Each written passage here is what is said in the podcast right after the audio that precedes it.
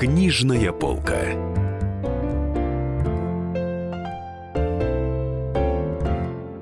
Здравствуйте, друзья!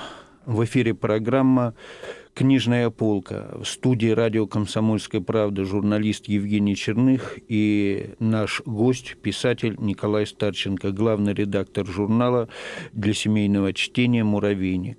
35 лет назад ушел из жизни Юрий Казаков, удивительный лирик, один из э, ведущих писателей, шестидесятников, который ну, скажем так, дал путевку в жизнь деревенщикам, э, Белову, Астафьеву, Распутину.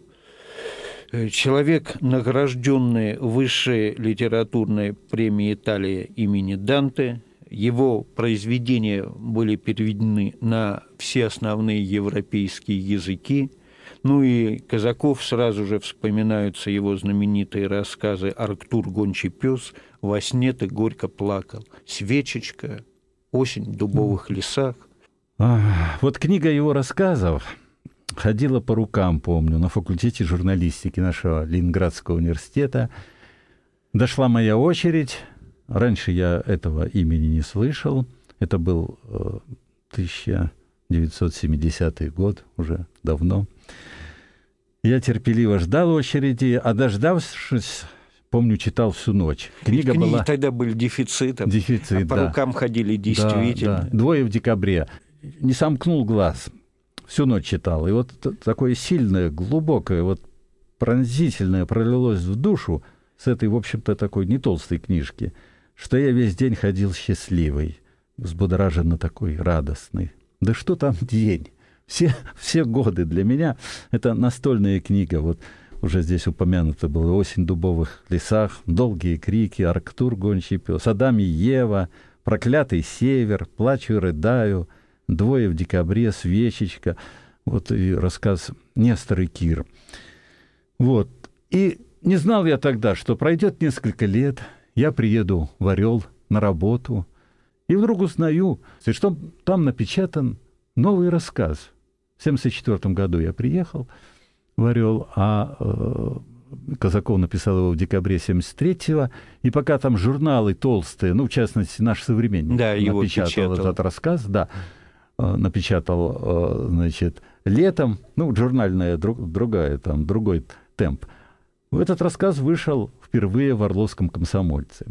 Я так заинтересовался, значит, вот там редактором был замечательный человек и писатель Иван Алексеевич Рыжов – он напечатал, и его, правда, вскоре перевели на повышение в обком партии, стал он за сектором печати.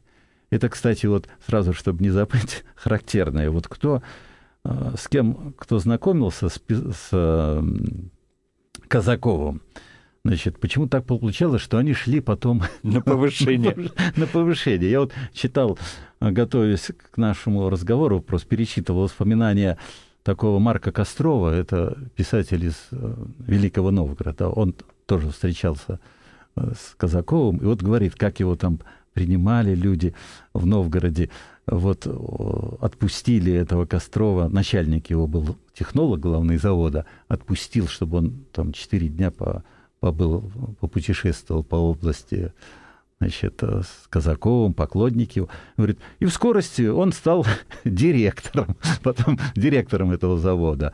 Повышение получил. Там дама одна, музыкантша, тоже там помогла э, посмотреть город э, Казакову. Она стала начальницей по культуре, ну и так далее. Ну и уж про себя... И ты ведь тоже и, потом на повышение да, Через год я, я, я, меня выдвинули главным редактором газеты «Орловский комсомолец» после как мы познакомились. Ну так вот, я узнал, э, там комсомольцы, уже Иван Алексеевича потом перевели на работу вот в обком э, Рыжова, а ответственный секретарь Дмитрий Порушкевич, значит, он вот как раз и познакомился там в Гаграх, в Доме творчества с Казаковым, и его вот рассказ э, принес в Орловском комсомолец. Я к нему зашел, говорю, как это все получилось? Он говорит мне, слушай, я слышал, что ты охотник. Казаков очень хочет приехать на охоту. Ну, говорю, ну, конечно, да. А это было уже 7, это когда разговор у нас случился, 70, где-то седьмой год. Вот в 78 году весной я э, взялся организовать... Да, до этого он тоже приезжал, но как-то там Орловский комсомолец как-то якобы... Ну, вроде бы железно договорили, там, с, договорились с егерем в Ценском районе, но оказалось, э, там ничего не получилось с охотой. И вот я взялся это дело организовать. У меня работал я тогда в сельхозотделе Орловской правды, и много было хороших э, приятелей, председателей колхозов, охотники. И вот я договорился в Дмитровском районе, и а, в апреле 1978 года Казаков приехал в Орел. Значит, как раз ему минуло 50 лет в, за, до этого, в 77-м. Вся печать отмечала так российская, что вот он по-прежнему первый рассказчик.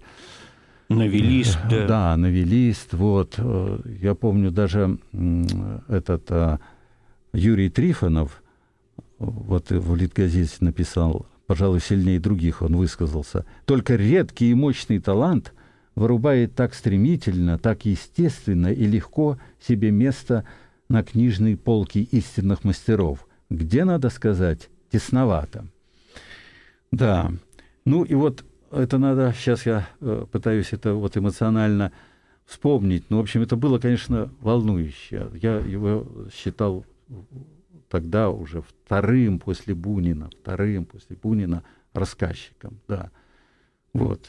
И вот в Орловском комсомольце накануне, не сразу мы поехали в район, а надо было в городе побыть, встречу организовали, да, с Юрием Павловичем. Но он так, конечно, были там и эти самые вопросы такие дурацкие, но были, потом он понял, ну, типа как там один журналист говорит, как вы относитесь к деревенщикам? Ну уж как, во-первых, это выражение само, он прям весь лицо это исказилось, да. передернул, да, деревенщики, что это такое, да. А потом кому, кому он задавал вопрос? Это человек, вот правильно в обводке было сказано, который был предтечей и протарил дорогу и Астафьеву, и Василию Белову, и Распутину, действительно, и Василию Шукшину своими необыкновенными рассказами. Они появились в 57-м, 58-м, 60-м, 61-м, вот уже. И, и дальше, э, понимаешь, было вот ощущение, что вернулась классическая русская литература вот уровня а, Тургенева, Бунина, да. Бунина и Чехова, и Чехова, да. Вот. Ну, а тогда он взял, как, да, еще машинистка а, задала вопрос, такая скромная женщина, вот какое, какая вам нестерпимо отрицательная черта в человеке? да. Он тут же ответил, зависть, зависть. Вот. Говорит, зависти в большом и даже вот таком мелком, там вот кто-то что-то купил, у кого-то какие-то штаны другие, там свитер. И, и вспомнил, говорит, вот мы были в 60-е годы, у меня как раз вышла, говорит, книга в Польше. И мы были в обычной туристической а, группе вместе с Юлианом Семеновым. Он, говорит, тогда еще не написал своего Штирлица, никому не был известен.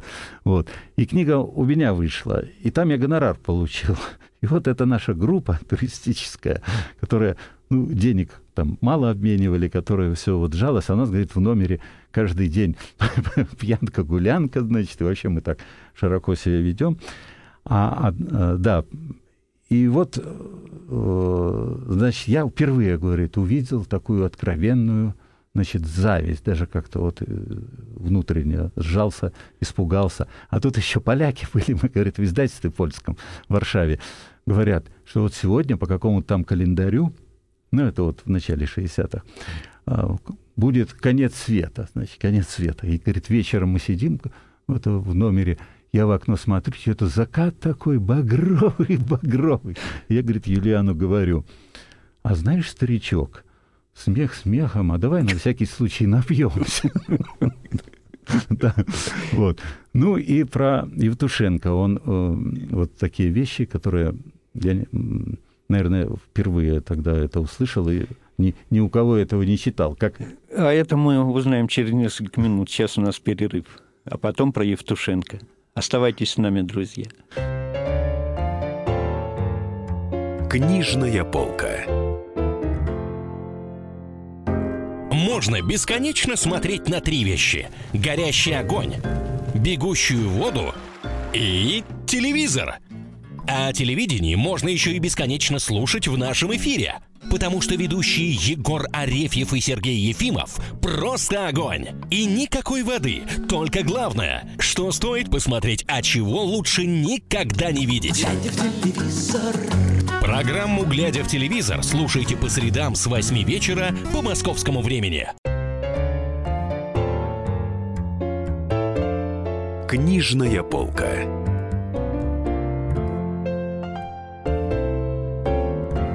И снова здравствуйте. В студии радио «Комсомольская правда» журналист комсомолки Евгений Черных и наш гость, э, писатель, главный редактор журнала «Муравейник» Николай Старченко. Мы продолжаем разговор о Юрии Казакове, который 35 лет назад ушел из жизни, и которому в этом году исполнилось бы 90.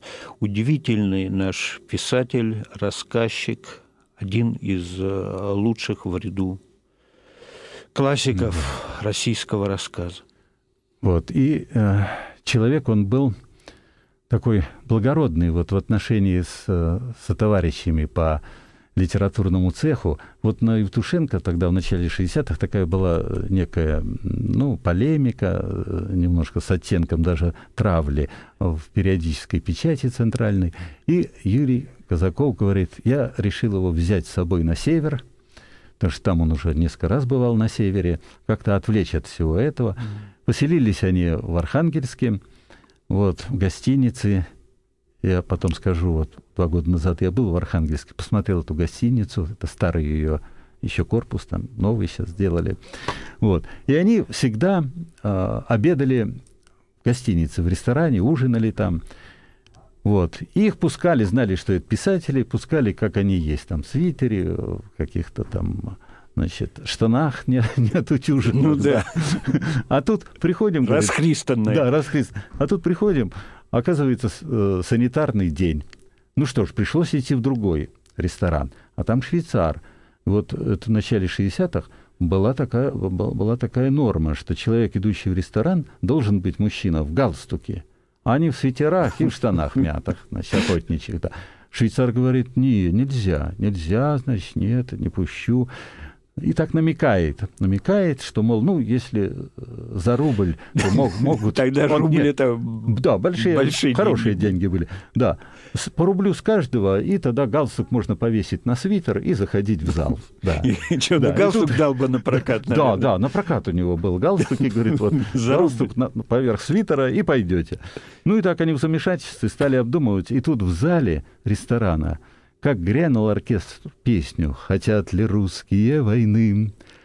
А Иоанн Казаков сказал, говорит, уже не сразу глаза так переносью, как прыгнет он в зал с криком «Это же моя песня!»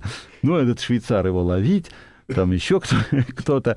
Ну, вышел администратор, шум, гам, воспитанная женщина, образованная, э, узнала, что это Евтушенко действительно, и их пропустили. Да. И тут честь вот, для ресторана. Да, честь для ресторана. И вот, говорит, и посадила нас, говорит, за столик так, а, а, уютный столик. Смотрим, там, я так присматриваю, смотрю, де, две девочки сидят, как школь, школьницы по виду, а перед ними, тем не менее, бутылка коньяка, курят обе. Да, оказалось, что это циркачки-лилипутки румынские на гастролях, да.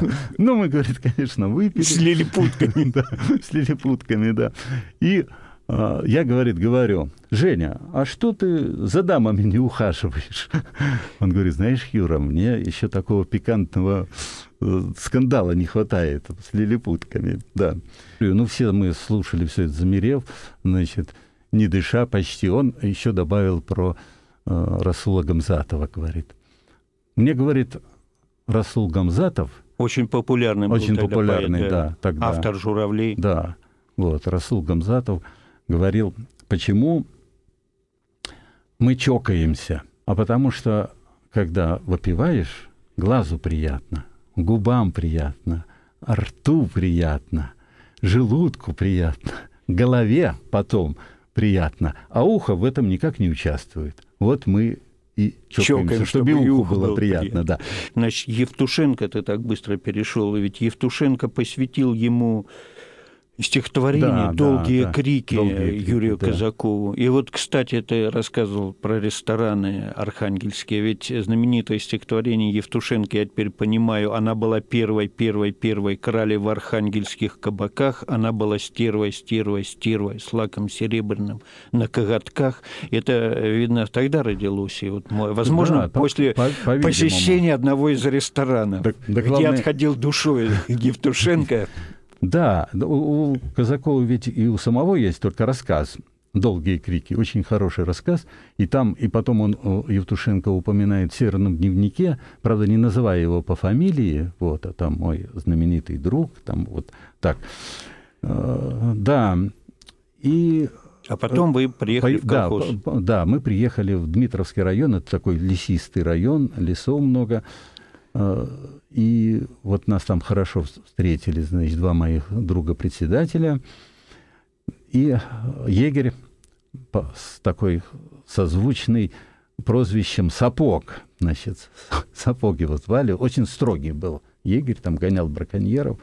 И вот я помню, как Казакову понравилось. Зашли избушку, такой тесноватый дом егеря, прямо в лесу. Да, телевизор, помню, работал, работает, и там шла эта передача «В мире животных» как раз вот. судьба. Как раз С Василием вашу тему. Я, я не знал, что пройдет еще э, сколько же, э, ну, полтора десятка. Мы в 97-м, ну, больше 20 лет, да. э, И мы познакомились с Василием Михайловичем Песковым, как раз шла эта передача. С И, Песковым. да, и э, с Песковым. И егерь говорит, говорит, машина капитальная. Когда свет выключит, на керосине работает. Да.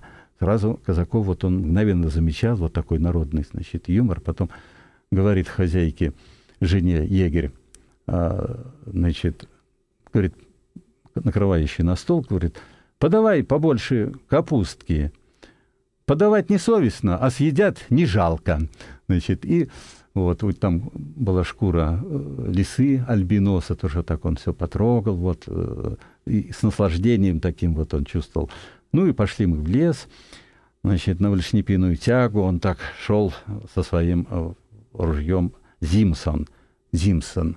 Это немецкое ружье, нам, э, ему досталось это по репарациям, когда Германия выплачивала нам репарации, вот эти ружья у нас продавались э, не- недорого. Да, он его называл так ласково, лирично «зимний сон». «Зимний сон». Ну и у меня осталось несколько фотографий вот о наших там встречах. И любопытно было, что наш э, там это, автокор, э, Саша и шофер Вася, значит, они так э, отнеслись э, к Казакову э, несколько снисходительно, потому что одет он был очень просто, так все на нем как-то было такое поношенное, измятое, жил он один у себя в Абрамцеве. Он это сразу как-то почувствовал, а этот один даже этот мне прошептал, говорит, Николаевич, а неужели его в Париж на всякие симпозиумы приглашают, да? Неужели э, э, этот говорит, я бы в таком пальте, так и выразился шофер наш, я бы в таком пальте и за грибами б не пошел, значит, все такое.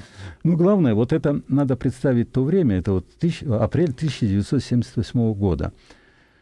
Как ни странно, э, то есть у Казакова было очень много искренних поклонников, вот таких приверженных, значит, э, любящих его. Но и в то же время в массе своей он был мало знаком читателю, к сожалению, к сожалению. Значит, вот даже, помню, вот секретарь, не секретарь, зав. отделом пропаганды этого Дмитровского райкома партии, мне говорит, ну, я корреспондент Орловской правды, он вот понимает, Мгм. что, значит, человека привез, значит, человек серьезный, что-то, да, говорит, куда же нам еще помимо охоты Казакевича А, свозить?» спутал с Спутал, да. Казакевичем, Эммануил две звезды, Казакевич, он был Эммануилом, да. звезда, да, его этот самый э, повесть «Звезда», она же Да. уже в старших классах изучалась, да. Да даже библиотекари, вот этот, э, вспоминал этого Марка э, Кострова из Великого Новгорода. Тот, тот- тот вообще в воспоминаниях читаю похожее. Он а, попросил книгу в библиотеке и принесли тоже, значит, Казакевича книгу. Он говорит, нет, вот Казаков, Казаков. Дали ему книгу Казакова, говорит, я думаю, ни, ни в магазинах нигде нету. Надо ее засчитать. Ну, как это тогда называлось? Зачитать. Потерять. Да. Потерять. А тогда, если ты потерял книгу, если ты помнишь, что Да, надо было какую-то равноценную, по Ага. мнению библиотека, принести. Ну, я, говорит, принес, принес эту книгу «Щит и меч» Кожевникова. А, тогда популярный был. Да, библиотек так обрадовался, говорит, о, хорошо, вы, говорит, и дальше так теряете разных Казакевичей. Опять, значит, опять. Вот. И э, надо сказать, что вот в, поездке э, он вот как-то пожаловался так, что, говорит, моих книг, и там приехали в Дмитровский тоже, ни у кого вот книгу, чтобы значит, подписать, вот председатели эти хотели где-то ну, приобрести, чтобы он автограф поставил. Он говорит, это уже у меня какая-то вот планида такая, что вроде выходят книги, но куда-то как проваливаются. Вот никогда не видел, что кто-то читает мою книгу в метро или в электричке, там, в автобусе, да. А у нас планида перерыв на несколько минут. Оставайтесь с нами, друзья. Книжная полка. Товарищ адвокат! Адвокат! Спокойно, спокойно. Народного адвоката Леонида Альшанского хватит на всех. Юридические консультации в прямом эфире. Слушайте и звоните по субботам с 16 часов по московскому времени.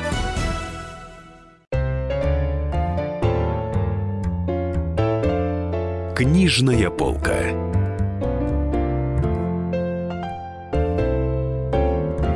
И снова здравствуйте, друзья. В студии журналист комсомолки Евгений Черных и наш гость, писатель Николай Старченко. Мы продолжаем разговор об удивительном писателе Юрии Казакове, который умер 35 лет назад. В этом году ему исполнилось бы 90. Это удивительный лирик, российской литературы. И предлагаю послушать сейчас отрывок из знаменитого рассказа Юрия Казакова «Во сне ты горько плакал» о его маленьком сынишке. В доме было тихо. Яркие квадраты солнца лежали на полах. Пока я раздевал тебя в твоей комнате и натягивал на тебя пижамку, ты успел вспомнить обо всем, что видел в этот день. В конце нашего разговора ты раза два откровенно зевнул. Уложив тебя в постель, я пошел к себе. По-моему, ты успел заснуть прежде, чем я вышел. Я сел у открытого окна, закурил и принялся думать о тебе. Я представлял твою будущую жизнь, но странно, мне не хотелось видеть тебя взрослым, бреющим бороду, ухаживающим за девушками, курящим сигареты. Мне хотелось как можно дольше видеть тебя маленьким. Не таким, как ты был тогда, в то лето, а, скажем, десятилетним. Какие только путешествия не пускались мы с тобой, чем только не увлекались. Потом из будущего я возвращался в настоящее и опять с тоской думал, что ты мудрее меня, что ты знаешь нечто такое, что я знал когда-то, а теперь забыл. Что и все-то на свете сотворено за тем только, чтобы на него взглянули глаза ребенка. Что Царствие Божие принадлежит тебе. Не теперь сказаны эти слова, но значит и тысячи лет назад ощущалось загадочное превосходство детей. Что же возвышало их над нами? Невинность или некое высшее знание, пропадающее с возрастом? Так прошло более часу, и солнце заметно передвинулось. Тени удлинились, когда ты заплакал. Я ткнул папиросу в пепельницу и прошел к тебе, думая, что ты проснулся и тебе что-нибудь нужно. Но ты спал, подобрав коленки. Слезы твои текли так обильно, что подушка быстро намокла. Ты всхлипывал горько, с отчаянной безнадежностью. Совсем не так ты плакал, когда ушибался или капризничал. Тогда ты просто ревел, а теперь будто оплакивал что-то навсегда ушедшее. Ты задыхался от рыданий, и голос твой изменился. Сны — всего лишь сумбурное отражение действительности. Но если так, какая же действительность тебе снилась? Что ты видел, кроме наших внимательных, нежных глаз, кроме наших улыбок, кроме игрушек, солнца, луны и звезд? Что слышал ты, кроме звуков воды, шелестящего леса, пения птиц, убаюкивающего шума дождя по крыше и колыбельной матери? Что успел узнать ты на свете, кроме тихого счастья жизни, чтобы так горько плакать во сне? Ты не страдал и не жалел о прошлом, и страх смерти был тебе неведом. Что же тебе снилось? Или у нас уже в младенчестве скорбит душа, страшась предстоящих страданий? Он ведь сам говорил, что все мечтал он дом купить, а потом, когда э, перевел роман Нурпиисова, казахского писателя э, «Кровь и пот», значит, ему очень хороший гонорар выдали. Он тогда купил дом в Абрамцево, но дом его привязал. Говорит, все, ремонты всякие, значит, вот ну, говорит, казалось бы, со стороны я такой благополучный человек, дом свой в Абрамцево, но сколько же всего забот, уголь надо добывать, там котел лопнул, это машина не заводится, значит, со стартером, да. Поэтому он вырвался в такой настоящий дикий лес, природный, орловский. И вот как он там дуб Помню, этот э, дуб такой огромный, а лист никак не хочет отрываться с прошлогодней. А там уже говорит, ишь глазастый, ишь выглядывает, то есть э, почка-то дубовая уже сейчас его, э, да, стряхнет. Вот. И потом я, ну, с ним вот разговаривать, я старался все-таки, мне было 26 лет, а ему 51 шел, почти в два раза я моложе. Ну и потом он немножко так бывал а, вот с э, нашим братом, журналистом, писателем так чуть, чуть грубоват мог быть, да. Я так осторожно спрашиваю, говорю, вот, а, Юрий Павлович, а вот, говорю, я очень люблю ваш рассказ «Плачу и рыдаю. Вольшнепиная тяга». Ну, я знал уже его немножко биографию, что его смоленские корни. Я говорю, смоленские ваши впечатления? А он так меня поправил.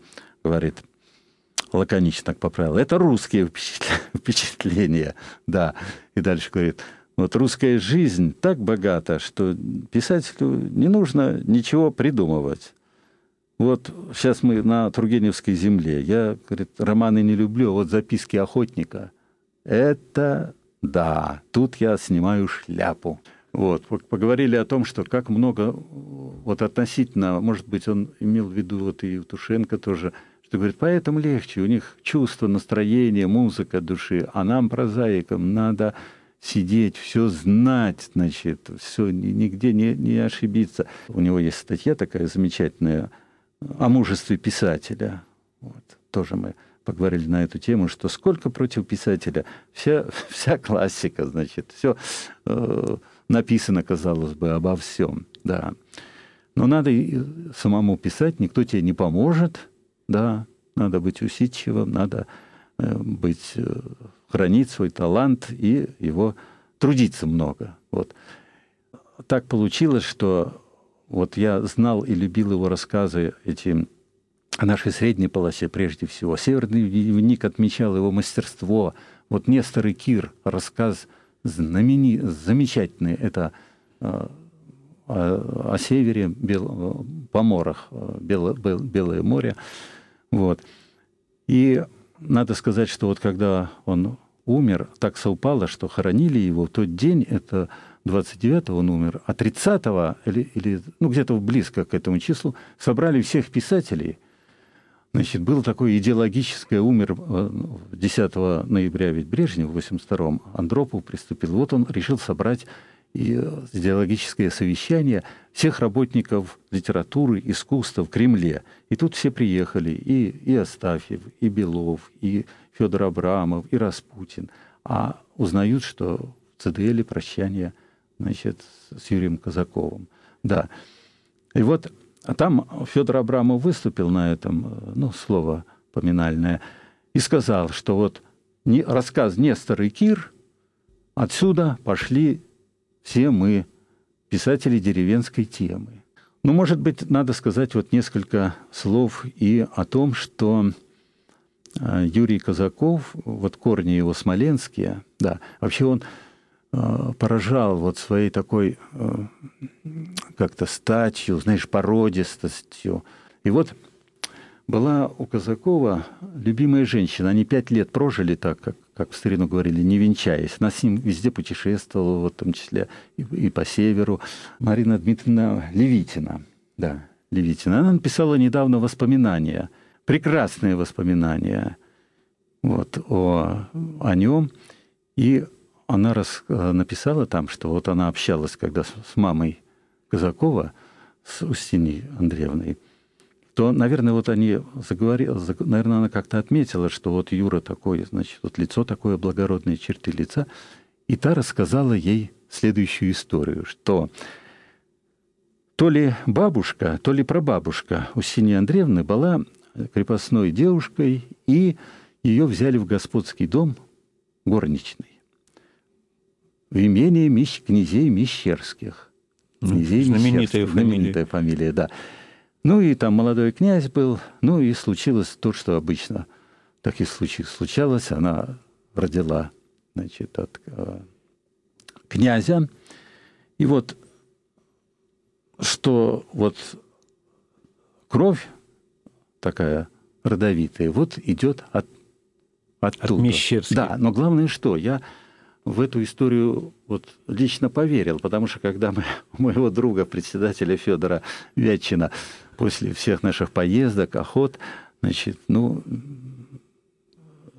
это, конечно, многие знают, что Юрий Павлович вот, к сожалению, слабостью известной русской Да, страдал. выпить, И мог, да, мог выпить, выпить. да. Но я скажу, что вот даже выпивший, он был э, интересный собеседник.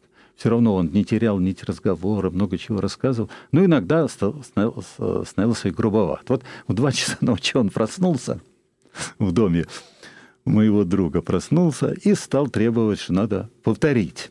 А тот говорит, ой, да ничего же нету, вот, вот утро придет у нас в магазин, сходим и купим. Он говорит, нет, вот надо магазин, надо поднять эту Продавщица. продавщицу поднять и купить. Ну, э, этот Федор говорит, да не, ну не могу, я председатель колхоза, ну это 78 год, Ну еще да. это люди будут говорить, вот что это там ночью. Он говорит, стал обращаться, значит, ко мне, к этому, к Дмитрию Порошкевичу, ну скажите ему, какой я писатель, можно открыть два ночи магазин, ничего страшного. А потом, тут он сказал так, значит, а потом я еще Рюрикович.